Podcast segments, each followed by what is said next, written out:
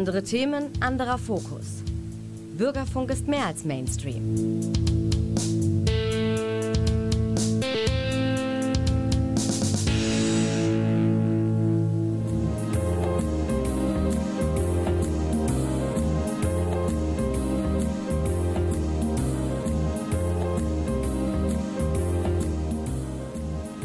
Der Lesewurm.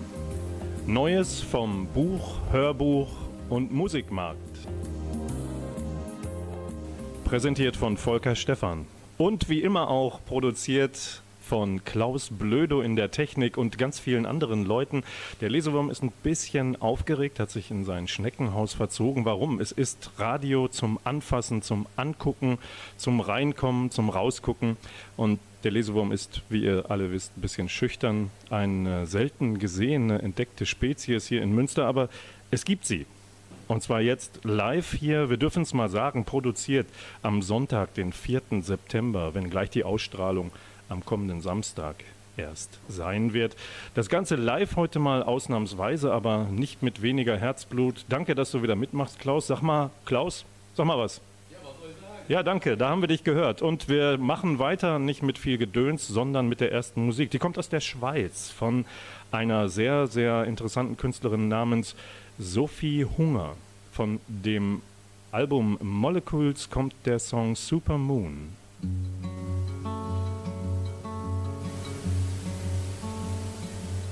So high you cannot see it. Gave it my best shot. True love stays awake when you're not. Spent all of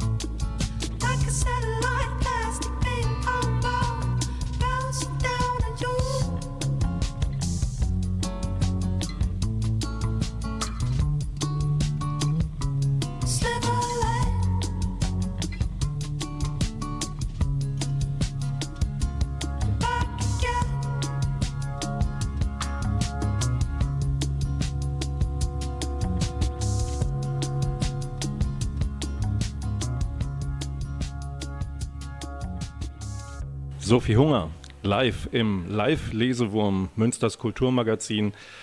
Bevor ich zu dem Buch ein falsches Wort komme, korrigiere ich mal ein falsches Wort, passenderweise von mir. Das, was wir gerade gehört haben, heißt natürlich nicht Supermoon, sondern Sliver Lane hieß der Song von Sophie Hunger und das Album zusammen heißt Molecules Supermoon.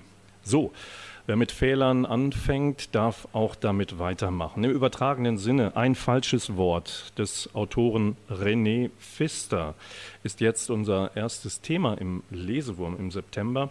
Ich habe erst gestutzt, als ich das, den Untertitel gelesen habe dieses Buchs, denn da steht drunter, wie eine neue, Achtung, dogmatische Linke, bitte aufgepasst, wie eine neue linke Ideologie aus Amerika unsere Meinungsfreiheit bedroht. Das Ganze erscheint im Spiegel Buchverlag bei DVA. Das ist eine Penguin, Penguin Random House Unterverlagsabteilung. Also, Moment dachte ich, linke Ideologie und USA. Ist da vielleicht ein Trump-Verehrer am Werk, der, ich sag mal, im Sinne der Republikaner die politischen und sozialen Gräben noch vertiefen will, auf Kosten der Demokraten? Ganz im Sinne von Trump, der gerade erst im Midterm-Wahlkampf den amtierenden US-Präsidenten als Staatsfeind verunglimpft hat? Einer, ein Autor, der schlimmer noch verkennt, dass Trump, dessen Populismus und dessen Hang zur Autokratie eigentlich die Gefahr für die Errungenschaft Demokratie in der westlichen Welt darstellt? Nochmal die Frage, ist die linke Ideologie also eine Gefahr für die Meinungsfreiheit? Und das behauptet dann ein Spiegelredakteur auch noch. Also diese Verwirrung bewegte mich, als ich bei der DVA, bei der Deutschen Verlagsanstalt, mich um ein Rezensionsexemplar bemüht habe. Und was soll ich sagen? Pfister begibt sich mutig mal mitten hinein in die Winnetouisierung unserer gesellschaftlichen Debatte, die gerade läuft. Er begibt sich mitten hinein in die Vorwürfe, wer vorgeblich unreflektiert auf Menschen anderer Herkunft und ihre Lebensweisen oder Hobbys zugeht, diese beschreibt oder sogar nachahmt und sich möglicherweise der kulturellen Aneignung schuldig macht. Wer ist Pfister? Pfister ist US-Korrespondent für den Spiegel, genauer gesagt Büroleiter Washington. Und das ist erstmal nur eine Aufgabenbeschreibung, keine Wertung, keine Glorifizierung, dass dieser Mann journalistisch unbedingt eine Koryphäe sein müsste. Pfister jedenfalls beobachtet die USA aus einem, wie er sagt, liberalen Blick. Liberal im US-Sinne wäre das die Demokratische Partei, nicht die Republikaner. Die würden sich selbst häufig vermutlich als konservativ bezeichnen, wobei das mit der Trendschärfe in einem quasi Zwei-Parteien-System mir doch eher schwierig erscheint, Begriffe genau zu fassen. Pfister versteht unter liberal, äh, so glaube ich zu verstanden zu haben, die Freiheit des Individuums. Diese Freiheit ist durch den Rechtsstaat vor staatlichen Eingriffen zu schützen. Und jetzt beschreibt Pfister eine gesellschaftlich hoch aufgeladene Diskussion, die es einem an Diskurs interessierten Menschen schwer machen kann, nicht angefeindet zu werden. Und was Anfeinden bedeuten kann in den USA, das macht Pfister am Beispiel des ehemaligen Chefredakteurs der New York Review of Books fest. Das ist eine der führenden intellektuellen Zeitschriften der englisch, englischsprachigen Welt, habe ich mir sagen lassen. Dort also veröffentlichte ein Mann namens Ian Burumar den Essay eines vor Gericht freigesprochenen kanadischen Rockmusikers und Radiomoderatoren. Der war zuvor von mehreren Frauen auch der sexuellen Übergriffe angeklagt worden. Und dieser Prozess hatte vieles, das eine Entscheidungsfindung erschwerte. Frauen, die sich in offene Widersprüche verwickelten in ihren Aussagen, hatte auch die Entschuldigung des Angeklagten bei einer Frau, woraufhin ein Anklagepunkt fallen gelassen wurde und ein Freispruch. Ian Buruma also gab dem Freigesprochenen ein Forum für dessen Blick auf das Geschehene. Das mag nicht nur für betroffene Frauen eine Zumutung gewesen sein. Die Selbstbeschreibung dieses Gescholtenen war keine Abrechnung, auch eine Selbstbeschau, die auch in Bezug auf sein Verhältnis zu Frauen und Sex offen und offenbar auch schonungslos sich selbst gegenüber war. Das kann man jetzt alles gut oder schlecht finden. Schlecht war es jedenfalls für den Chefredakteur Brumer, diesen Essay überhaupt zu veröffentlichen. und entgegen der Beteuerung seines Verlegers die öffentliche Diskussion, die natürlich in einen Shitstorm ausartete, aushalten zu wollen, legte er seinem Chefredakteur nach Erscheinen den Rücktritt nahe. Buruma willigte ziemlich verdattert ein und ärgert sich im Nachhinein ziemlich darüber. Denn er selbst würde sich nicht als Leugner oder Gegner von Bewegungen wie MeToo oder so beschreiben, sondern eher als glühenden Verfechter des besten Arguments, das aber im Austausch gefunden werden will und soll. Und so würde ich auch Pfisters Buch Ein falsches Wort verkürzt zusammenfassen. Sieht eine Gefahr für die Demokratie auch von links so aus? Eine aufgeheizte Gesellschaft verlangt nach klarer Positionierung für die vermeintlich gute Sache, für die moralisch bessere ohnehin. Das kritisiert Pfister.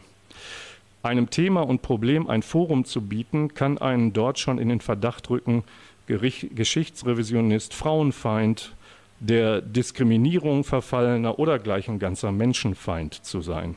Es rückt auch Menschen, die, wie auch ich mich so bezeichnen würde, im Journalismus tätig sind und Positionen im besten demokratischen Sinne Öffentlichkeit verschaffen, damit Meinung sich bilden kann.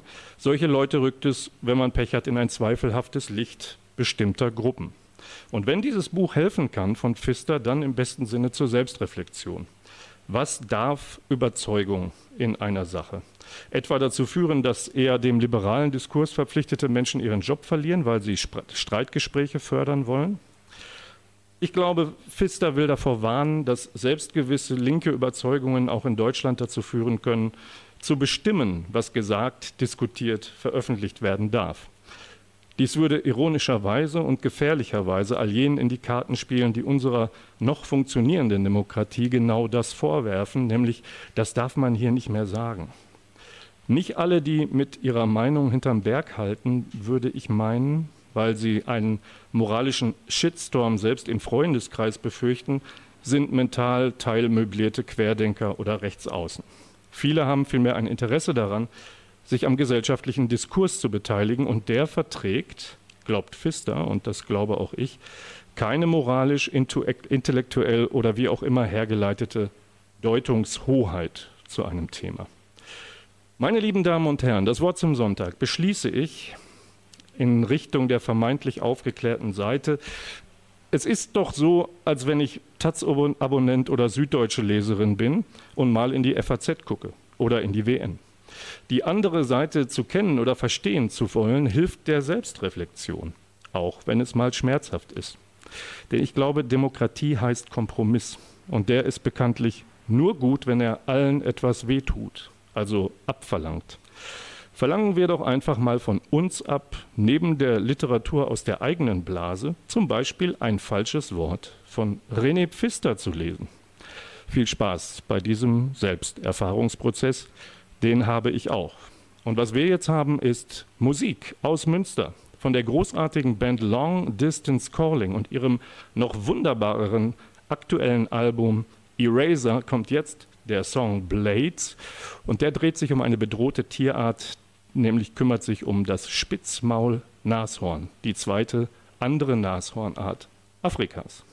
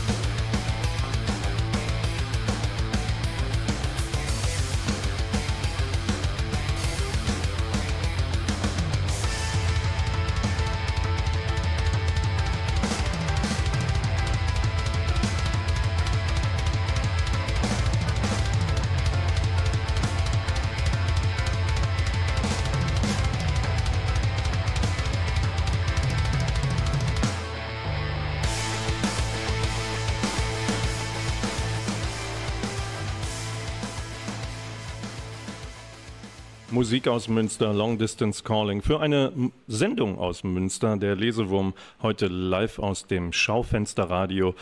Der Lesewurm hätte nie geglaubt, dass er sich während einer Sendung mal die linke Wade verbrennt.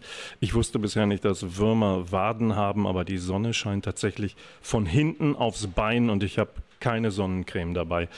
Der arme Wurm. Wir haben eben ein falsches Wort vorgestellt. Ausufernd möchte man fast meinen, wie die Klangteppiche von Long Distance Calling. Ein falsches Wort in dem Zusammenhang, was nicht gesagt oder besser verschwiegen werden sollte, könnte, müsste, passt auch ein voller Rätsel und Enträtselung steckendes Buch aus dem Wiener Verlag Das vergessene Buch. Herausgeber Oliver Lubrich ist Professor für Komparatistik in Bern und er widmet sich in der deutschen Erstausgabe dem Text Die geheime Reise von Marcel Joandot, einem Franzosen, der mit einer Frau verheiratet, homosexuell, Antisemit und Anhänger des Faschismus war. Es ist ein verschlüsselter Text, der erst durch das mitgelieferte Tagebuch einer Reise in das von den Nazis beherrschte Deutschland verständlicher wird. Tagebuch von Joan Do. Und äh, dieser Text einmal dechiffriert, en- offenbart sich dann als Autofiktion, als Darstellung der geheimen Liebe des Autoren zum Organisatoren eines Trips durch die Diktatur, durch die deutsche Diktatur im Jahr 1941. Hier treffen zwei diskussionswürdige Phänomene aufeinander.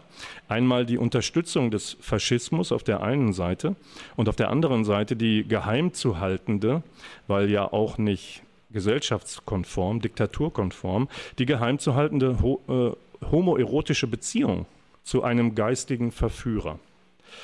Und äh, das ist eine Herausforderung, literarisch, intellektuell, politisch natürlich.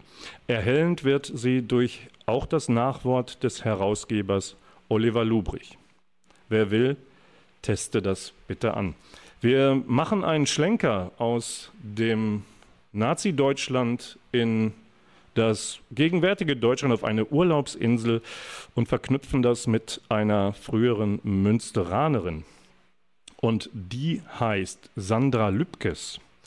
Sandra Lübkes ist euch vielleicht ein Begriff. Sie war auch schon mal hier zu Gast im Lesewurm, als sie ihr Buch Die Schule am Meer vorstellte. Und das ist ein lesenswerter Roman über eine reformpädagogische Einrichtung auf der Nordseeinsel Jüst vor dem aufziehenden Nationalsozialismus als Kulisse. Und jetzt legt uns Sandra Lübkes noch ein Buch vor über die Insel, heißt Mein Jüst und ist im Mare Verlag erschienen.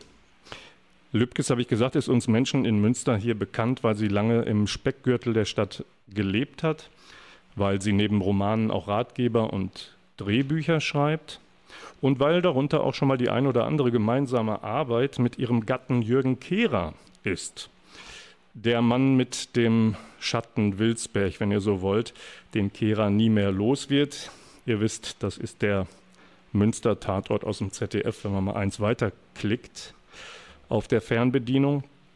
Und Sandra Lübkes und Jüst, das ist eine Liebesbeziehung, darf man glaube ich sagen. Sie war ungefähr im Grundschulalter oder kurz vor der Einschulung, als Sandra Lübkes mit ihrer Familie auf die Insel zog. Gutes Klima, weniger Plagen mit dem Asthma, so lautete die Versprechung. Und diese Liebesbeziehung von Sandra Lübkes hielt mit Unterbrechung 27 Jahre. Sandra Lübkes kennt die Insel entsprechend gut, gründete da zum Beispiel die Rockband Strandgut, wurde dort zur Schriftstellerin. Und sie kennt die Insel so gut, dass sie in der Inselreihe des Mare Verlags also nun Mein Jöst veröffentlicht hat. Und darin kommt natürlich allerlei ostfriesisches Kulturgut auch zur Sprache.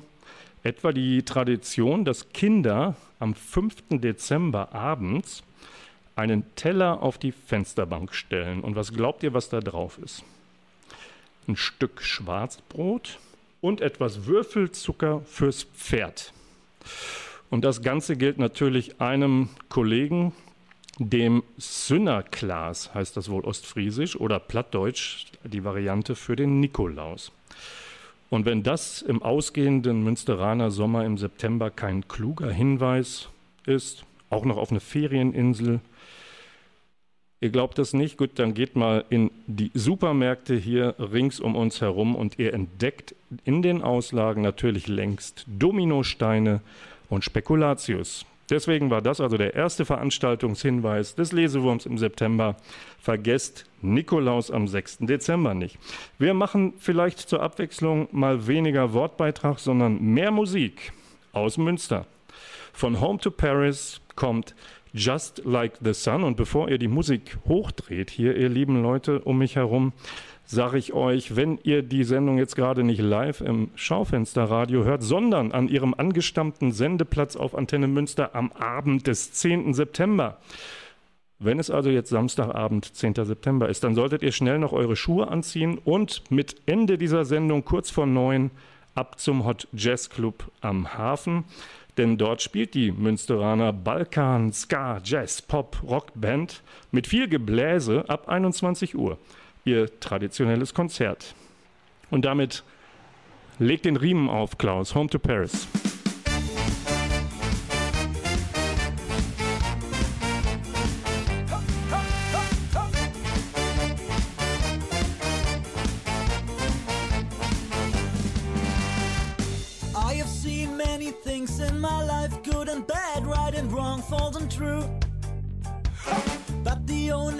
Right thing to live for are feelings between me and you. And every day, the moments of peace make us feel a way to belong. We look up to the moon and the stars. We're glad to be just like the sun, and that's where we stay.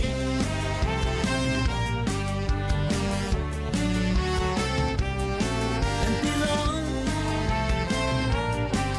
Cause we'll always be We're just like the sun, and just like the sun. You and I keep shining on. We're just like the sun, and just like the sun.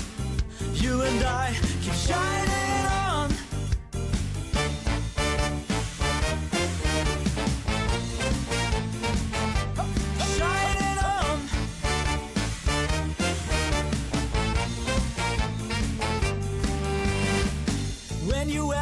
Some questions about life, I'm glad not to know the whole truth. For the reasons of life, stay or time, like feelings between me and you. And every day, there are moments of peace make us feel in a way to belong.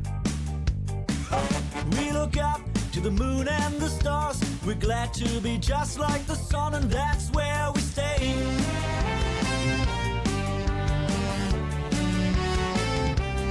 Where we belong. Cause we'll always be just like the We're just like the sun, and just like the sun. You and I keep shining on. We're just like the sun, and just like the sun. You and I keep shining on. We're just like the sun, and just like the sun. You and I keep shining on. We're just like the sun, and just like the sun. You and I keep shining on, keep shining on.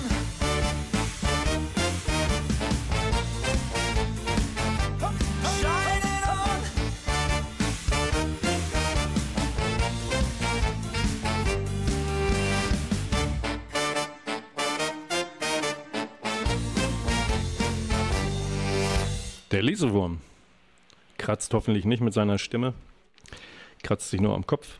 Manchmal ist das so mit der Technik, die äh, hilft oder hat Aussetzer, so wie der Lesewurm eigentlich auch.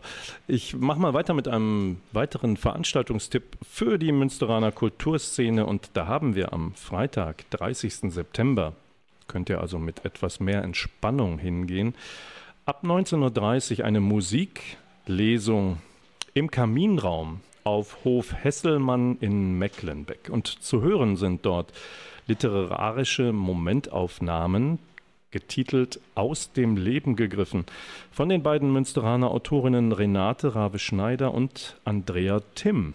Musik macht dazu Wolf Taylor. Der Eintritt ist frei, eine Hutspende ist erwünscht und wenn ihr zum 30. September auf Hof Hesselmann in Hecklen, Mecklenbeck noch ein wenig Information braucht, dann kriegt ihr die per E-Mail an leona51.gmx.de. So steht es auch auf den Werbeplakaten. Wir haben im Lesewurm, dem Kulturmagazin mit Literatur und Musik und allerlei weiteren kulturellen Ereignissen, jetzt ein Buch, eine Art Bilderbuch. Gehen wir, schleichen wir uns mit dem Wurm zusammen in die Bilderbuchecke. Mitgebracht habe ich aus dem Verlag Panini Comics eine Graphic Novel, die, Vorsicht bitte, gleich doppelt Angst macht. Denn sie beschreibt das Leben von Bela Lugosi. Der ist uns Älteren vermutlich in seiner Paraderolle bekannt, als früher als der Darsteller von Graf Dracula. Das wäre mal Angstfaktor Nummer eins. Wem das noch kein Schrecken bereitet, dann macht die gezeichnete Biografie aber auch Angst durch Lugosis Leben selbst. Das hat ihn 1919 als jungen Menschen aus Ungarn ins Exil in die USA geführt, weil die kommunistische Revolution in seinem Heimatland Ungarn gescheitert war und er besser Land gewinnen musste. Lugosi hatte später auch mit seinem Ruhm zu kämpfen, mit sich selbst, mit seiner patriarchalen, mit seiner Macho-Einstellung, auch damit, dass die Filmindustrie des frühen Hollywoods ihn auf die Schreckensrolle des Vampirs leider festgelegt hat. Was folgte? Das waren Abhängigkeiten, das war privates Unglück und schauspielerische Misserfolge. Und das alles zusammen führte Lugosi schließlich in Therapie, in berufliche Sackgassen und an den Rand des Todes. Und die Graphic Novel des israelisch-US-amerikanischen Künstlers Koren Shadmi setzt diesem Dracula-Darsteller Bela Lugosi ein, ein neuerliches Denkmal mit allen Gipfeln und Tälern, die ein Leben so streifen kann. Und der Lesewurm setzt seinen Streifzug weiter fort durch die musikalische Landschaft und er landet in Gölle. Sagen wir Bonn und Köln, weil wir hören von der wunderbaren Bläsertruppe. Eben hatten wir Home to Paris, jetzt haben wir Querbeat. Zusammen mit Brings von dem Album Cuba Colonia kommt ein gemeinsam produzierter Song Halleluja.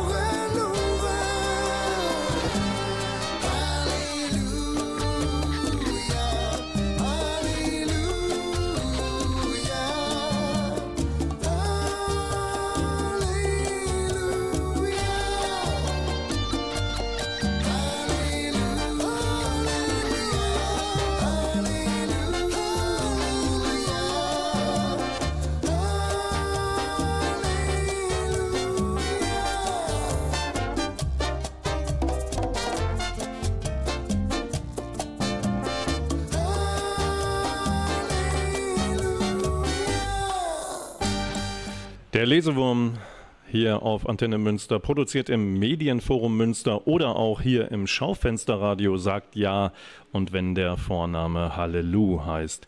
Wir machen weiter mit einem Buch aus Norwegen. Geschrieben hat es Clara Weberg. Es heißt Lehne deine Einsamkeit sanft an meine. Erschienen ist es gerade in der BTB Selection und es gibt eine Sie, eine Frau, sie heißt Raquel, sie zählt mehr auf Zahlen denn auf Menschen. Wir könnten sie als Einzelgängerin beschreiben und ihre Liebesbeziehung zur Mathematik erhält völlig ungeplant eine menschliche Komponente, als sie nämlich zum Studium nach Oslo geht. Dort verliebt sich diese Unnahbare in Jakob, der einen Kurs in diskreter Mathematik gibt. Wie sprechend dieser Kurs.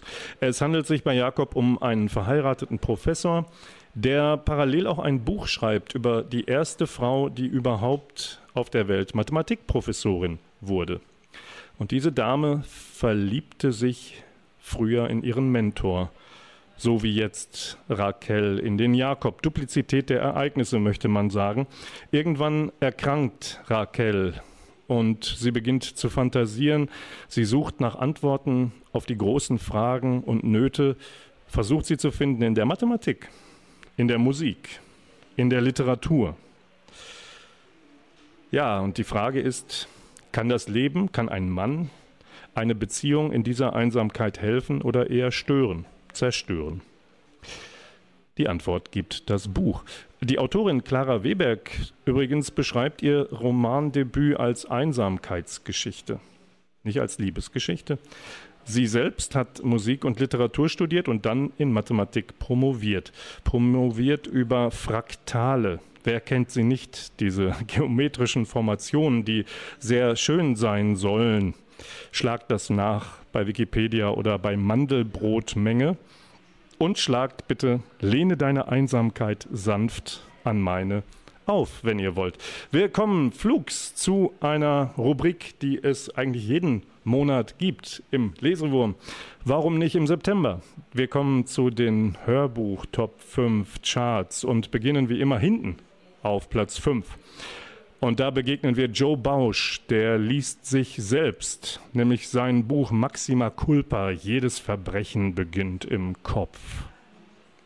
Erscheint bei Hörbuch Hamburg. Joe Bausch, früher Gefängnisarzt, wisst ihr vielleicht, heute Tatort-Nebendarsteller, der lässt uns auf verschiedene Weise an seiner Arbeit mit den Knackis, mit den Leicht- und Schwermatrosen des Verbrechens teilhaben. Und jetzt kümmert er sich um wahre Täterinnen und Täter, ihre Beweggründe für Morde und Sexualstraftaten. Auf Platz 4 in den September-Charts des Hörwurms finden wir von Jens Liljestrand der Anfang von morgen. Erscheint bei Argon Hörbuch. Liljestrand schickt in seinem Dü- Debütroman vier Charaktere auf eine Reise durch die Klimakrise. Während die Wälder Skandinaviens brennen, leben ein Familienvater, dessen Kinder und eine Influencerin unterschiedliche Arten zunächst der Verdrängung, bis es nicht mehr geht und alle auf ihre Art und Weise versuchen zu retten, was vielleicht schon nicht mehr zu retten ist. Vier Figuren, vier Stimmen in der Hörbuchfassung eines wichtigen Debüts und die Stimmen stammen von Hannes Jänicke, Nina Reitmeier, Gerrit Schmidt-Voss und Lavinia Wilson.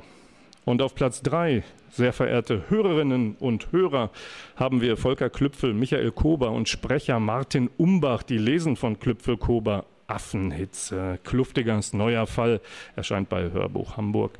Kluftinger kennt man vielleicht als Kultkommissar aus dem Allgäu, ist inzwischen Platz 12 und der führt ihn zur Archäologie. Warum?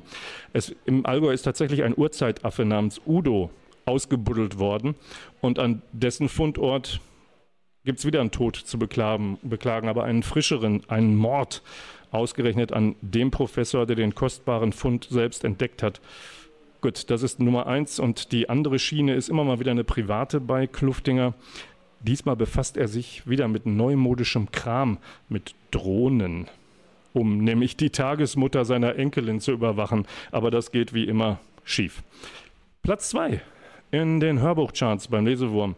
Julian Mehne liest von Andreas Storm das neunte Gemälde, erscheint bei Argon Hörbuch. Das ist ein Krimi um ein verschollenes Bild von Picasso.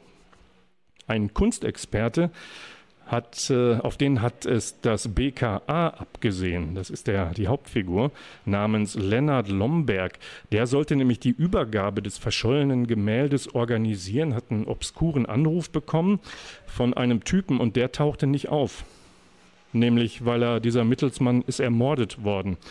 Auch das Bild ist nicht aufgetaucht und schon richtet sich der Verdacht gegen Lennart Lomberg. Und um den Verdacht gegen sich zu entkräften, muss der arme Kerl das Bild unbedingt finden. Es gibt Verwicklungen, es gibt finstere Mächte, denn Lombergs Vater hat wohl auch irgendwie damit zu tun. Und der war früher Soldat der Wehrmacht und danach Generalbundesanwalt der Bundesrepublik Deutschland. Was nie alle gibt, weil es gibt, ist Platz 1 in den Hörbuchcharts und der geht in diesem Monat September an Joel Dickers, Die letzten Tage unserer Väter, gelesen von Torben Kessler, erscheint bei Osterwold Audio. Was gibt es dazu zu sagen, bevor wir gleich einen kleinen Ausschnitt hören? Es ist eine Weltkriegsgeschichte, Zweiter Weltkrieg, aus Frankreich und England im Wesentlichen. Paul Emile ist einer jener Frauen und Männer, die sich in England zu Geheimagenten ausbilden lassen, um die nach Frankreich vorrückende Wehrmacht durch Geheimmissionen zu unterwandern und Sabotageakte zu ver äh, verüben. Paul tut es, um seinem allein in Paris lebenden Vater die Freiheit wiederzubringen. Der verliebt sich, der Paul verliebt sich dummerweise in eine seiner Kolleginnen, die Britin Laura. Und die Situation, denen die Freundinnen und Freunde insgesamt ausgesetzt sind, die fordern Mut und sie fordern natürlich Opfer und Entscheidungen, ob Liebe stärker als alles ist. Irgendwann sitzt Paul nämlich in der Zwickmühle, weil in Gefangenschaft geraten und ein Ausweg besteht vielleicht im Verrat seiner geheimen Einheit und die Gestapo ist nah, nur getrennt durch eine Tür von Laura und von einem anderen Spion und wir hören uns das jetzt an. Er hatte sie verstärkt, als er alleine gewesen war, damit er im Notfall Zeit hatte, über den anderen Ausgang zu fliehen, der seine Wohnung so sicher machte. Doch nun waren sie zu zweit. Noch ein Schlag gegen die Tür. Beim nächsten Aufprall würden Riegel, Panzerung und Scharniere nachgeben. Im Flur donnerte wütendes deutsches Gebrüll. Farron hatte seine Browning aus dem Gürtel gezogen und kurz überlegt, ob er durch die Tür schießen sollte. Doch das brachte nichts. Die Lage war verzweifelt. Er hatte sich zu Laura umgedreht. Geh über den Schlafzimmerbalkon raus, wie ich es dir gestern gezeigt habe. Und du? Geh, wir treffen uns später. Wo? Metro Maison Blanche auf dem Bahnsteig um 16 Uhr. Sie war abgehauen. Über den Balkon war sie mühelos in das Treppenhaus des Nachbargebäudes eingestiegen und war durch dessen Vordertür auf den Boulevard hinausgetreten. Drei Etagen weiter oben hatte die Tür nachgegeben und die deutschen Beamten, die auf der Straße postiert waren und nicht ahnten, dass es eine Verbindung zwischen den beiden Häusern gab, hatten der hübschen jungen Frau keinerlei Beachtung geschenkt, die in die Menge der Schaulustigen eingetaucht und dann verschwunden war, ohne sich umzudrehen. Farron war nicht geflohen. Die Tür war beim dritten Stoß mit dem Rambock aufgesprungen. Er wartete gefasst im Flur. Er hatte keine Zeit gehabt, die Attentatspläne wegzuräumen. Sei es drum, er hatte gewusst, dass er sterben würde. Schon in London hatte er es gewusst. Er war bereit. Das war Torben Kesslers Stimme Der Roman Die letzten Tage unserer Väter stammt von Joël Dicker. Und wir machen weiter mit einer Musik von Roger Cicero und der kommt auch in Begleitung einer Frau, nämlich Yvonne mit Yvonne Cutterfield. Cicero Sings Sinatra live in Hamburg heißt die CD, der Song Something Stupid.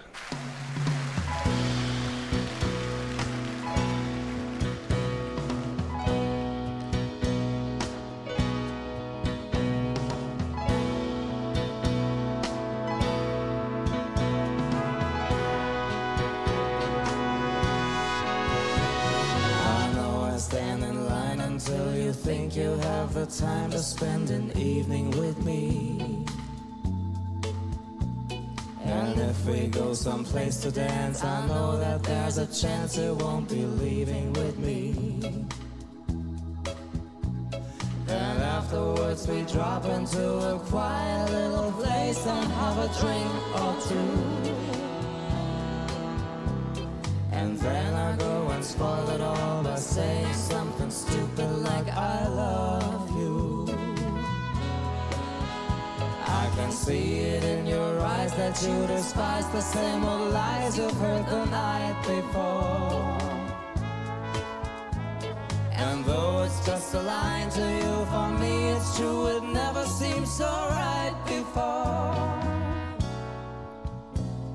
I practice every day to find some clever lines to say to make the meaning come true.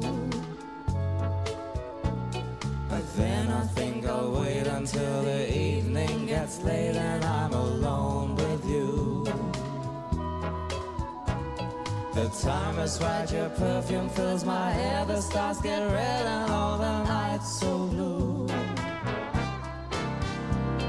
And then I go and spoil it all by saying something stupid like I love you.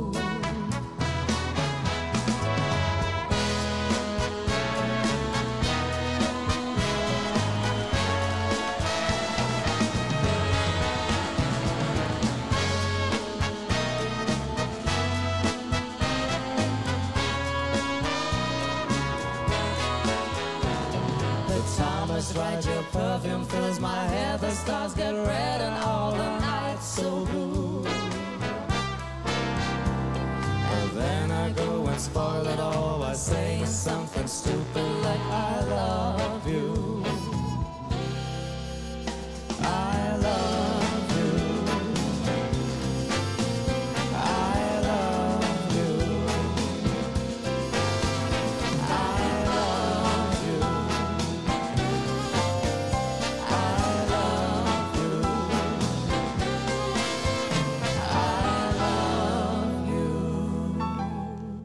Der Lesewurm im September hier im Schaufensterradio oder aber auch bei euch zu Hause im Äther auf Antenne Münster kommt zu seinem letzten Tipp in der September-Sendung. Es gibt nämlich Neues von der Edelfeder James Elroy. Wow, der uns so den Bodensatz, den Untergrund und die Arbeit der Polizei von Los Angeles in der Vergangenheit schon sehr schonungslos offengelegt hat. So schonungslos, dass man hofft, das wäre alles, aber wirklich alles nur ausgedacht.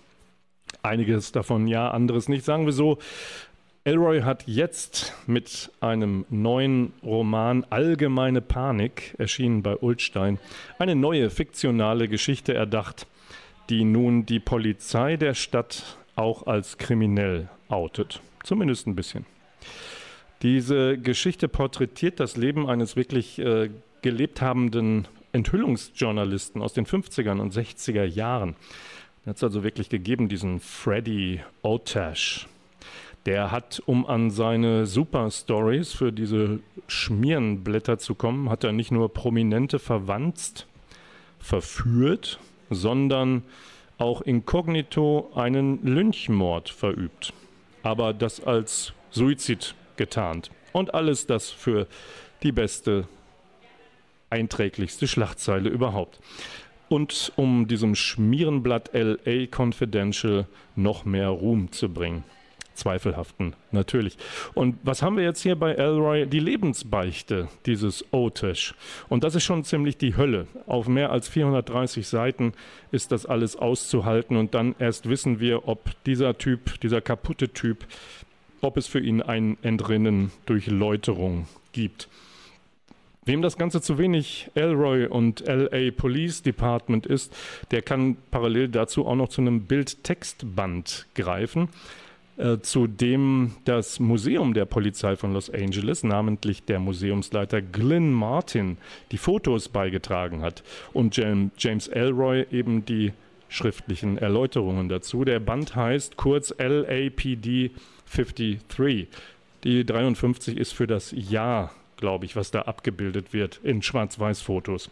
Das Ganze auch bei Ulstein erschienen, listet Taten, Tatortfotos und Biografien von LA-Polizisten auf, die sich entweder ruhmreich oder auch ungesetzlich in die Annalen dieser Dienststelle eingetragen haben. Spannend, historisch verbrieft, historisch verbrieft und tatsächlich ein unverblümter Blick in True Crime.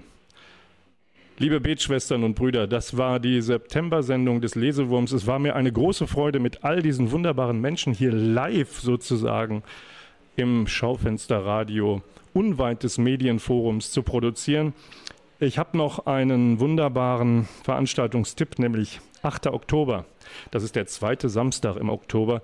Das ist der reguläre Sendeplatz vom Lesewurm auf Antenne Münster. Ihr könnt uns da um 20.04 Uhr wieder hören. Auf Wiederhören. Alle Sendungen zum Nachhören auch auf nrvision mit w.de. Und Long Distance Calling, diese großartige Münsteraner Band Postrock, Rock oder wie auch immer ihr das nennen möchtet, verabschiedet uns bis zum Oktober. Winke, Winke sagen zum Beispiel der Klaus Blödo in der Technik, Volker Stephan am Mikrofon mit Blood Honey. Tschüss.